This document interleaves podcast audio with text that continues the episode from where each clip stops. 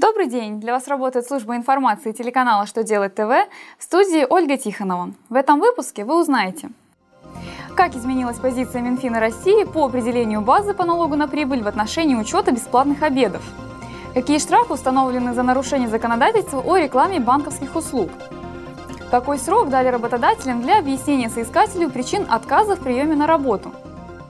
Итак, о самом главном по порядку.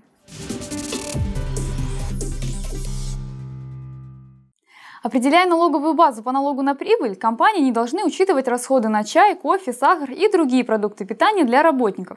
Так решил Минфин России, кардинально изменив свою точку зрения по данному вопросу.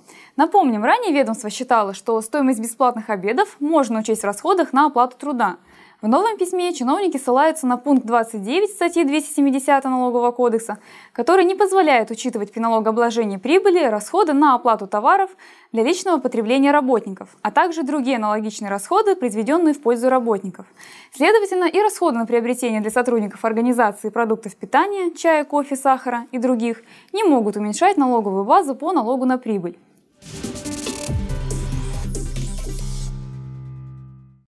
Президент России Владимир Путин подписал закон, который устанавливает новую ответственность за нарушение требований законодательства о рекламе займов и кредитов без указания их полной стоимости. Наказывать будут за распространение рекламы услуг по предоставлению кредита или займа, содержащих хотя бы одно условие, влияющее на его стоимость, без указания всех остальных условий, определяющих полную стоимость кредита или займа. За это нарушение предусмотрен штраф для должностных лиц от 20 до 50 тысяч рублей и от 300 до 800 тысяч рублей для юридических лиц.